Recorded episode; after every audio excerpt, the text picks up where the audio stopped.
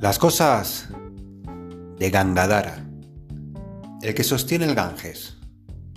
Un podcast en el que hablaré de manera sencilla de las cosas que me gustan.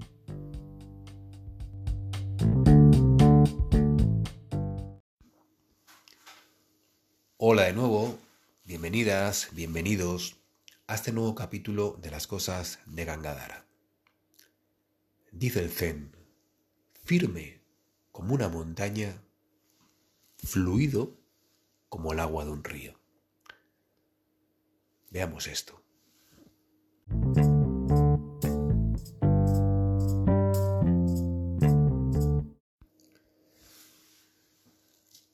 Lo que nos viene a decir es que, es que el problema en la meditación, como en la vida, no es el tipo de pensamientos que aparecen en la conciencia, sino la actitud interna que tomamos ante estos pensamientos. Lo que nos dice es que en la práctica meditativa debemos convertirnos en una montaña, inamovible y majestuosa. los pensamientos son como nubes que aparecen en el cielo. La montaña no dice nada, simplemente sigue siendo montaña, ecuánime. El problema, el problema fundamental es que cuando las nubes de los pensamientos son blanquitas, rosáceas, graciosas, simpáticas, tendemos a apegarnos a ellas. Sin embargo, cuando estas nubes son negras o amenazadoras, surge el conflicto. Y con el conflicto el rechazo. Y es precisamente esta actitud interna de apego y de rechazo la que debemos abandonar en la meditación. Cuando nos sentamos en meditación, no debemos abandonar la ecuanimidad, la condición de la montaña.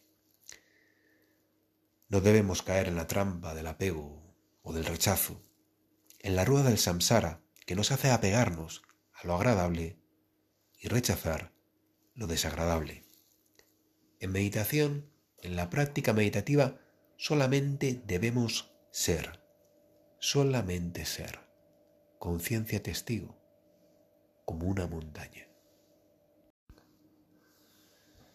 Los pensamientos vienen y se van, y si no les prestamos especial atención, ellos mismos se extinguen por ellos mismos, como las gotas del rocío al amanecer.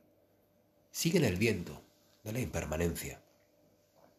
Pero cuando perdemos la ecuanimidad, la conciencia testigo, la condición de la montaña, quedamos atrapados en el personaje, con sus gustos y sus aversiones. Este pensamiento me gusta, este no me gusta, esto me pone nervioso, esto es agradable, esto es desagradable. Lo que sucede entonces es que uno entra en una relación dialéctica con tal o cual pensamiento y claro, se crea un conflicto. Y este conflicto lo que hace precisamente es que el pensamiento determinado persista en el tiempo. Pero cuando a los pensamientos no se les da importancia, estos desaparecen por sí mismos. Los pensamientos son como nubes que vienen, aparecen delante del espejo de la conciencia, permanecen durante un instante y si no les damos importancia, finalmente salen del campo de la conciencia.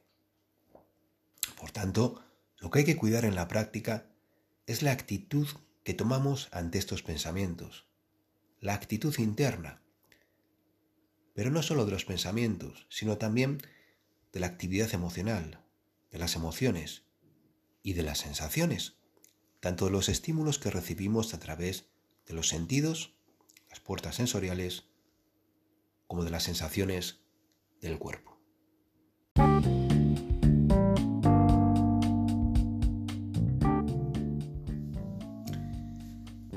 Lo dicho, firme como una montaña fluido como el agua de un río.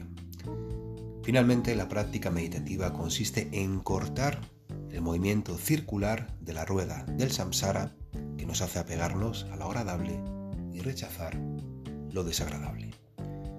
Cuando el personaje desaparece, la totalidad aparece.